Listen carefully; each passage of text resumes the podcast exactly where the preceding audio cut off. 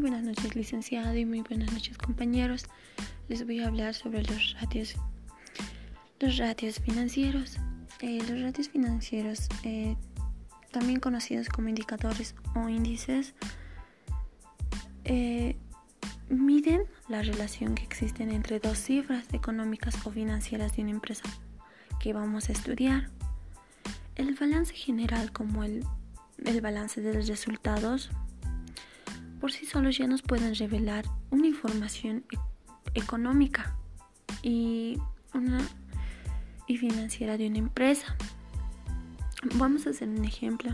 No, no, no nos dicen que el porcentaje de, una, de los bienes ha sido financiado por el capital ajeno o si las deudas tienen un buen respaldo o una rentabilidad con respecto a las ventas de esa empresa.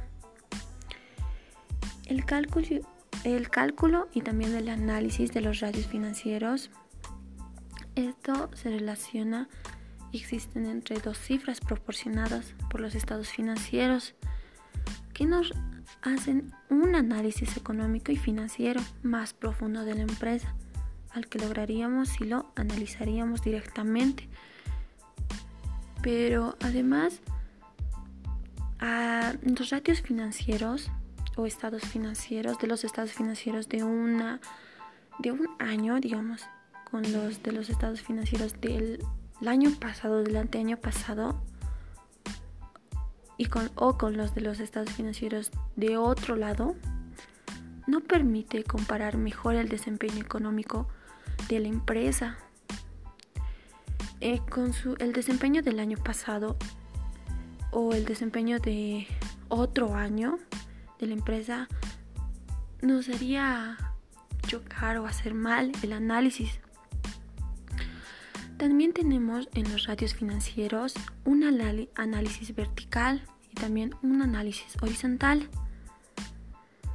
Eh, el análisis de los estadios financieros de los estados financieros en un solo periodo que podemos hacer en el análisis vertical o también en el, análisis o comparación de los ratios financieros de los estados en un análisis horizontal. También vamos a hablar importancia de los ratios financieros. Estos estados financieros o radios financieros es muy importante para la evaluación de fortaleza, debilidades de una empresa, para ver su situación. Son indicadores que guían a los gerentes hacia una empresa, les orienta, les da estrategias a largo plazo y en la toma de decisiones en ahí entra la efectividad a corto plazo. Bueno, también hay las limitaciones de, de atribuida. Son, eh, no permite la, que, la comparación entre varias empresas. Existen métodos contables de valorización, activo y fijo y cuentas por cobrar. Eh, están referidos al pasado, otros porque están referidos al pasado, por lo que son meramente indicativos o a obtener resultados de los radios. No sirve eh, mucho, sino una interpretación económica. Eso sería lo que he comprendido, licenciado. Gracias.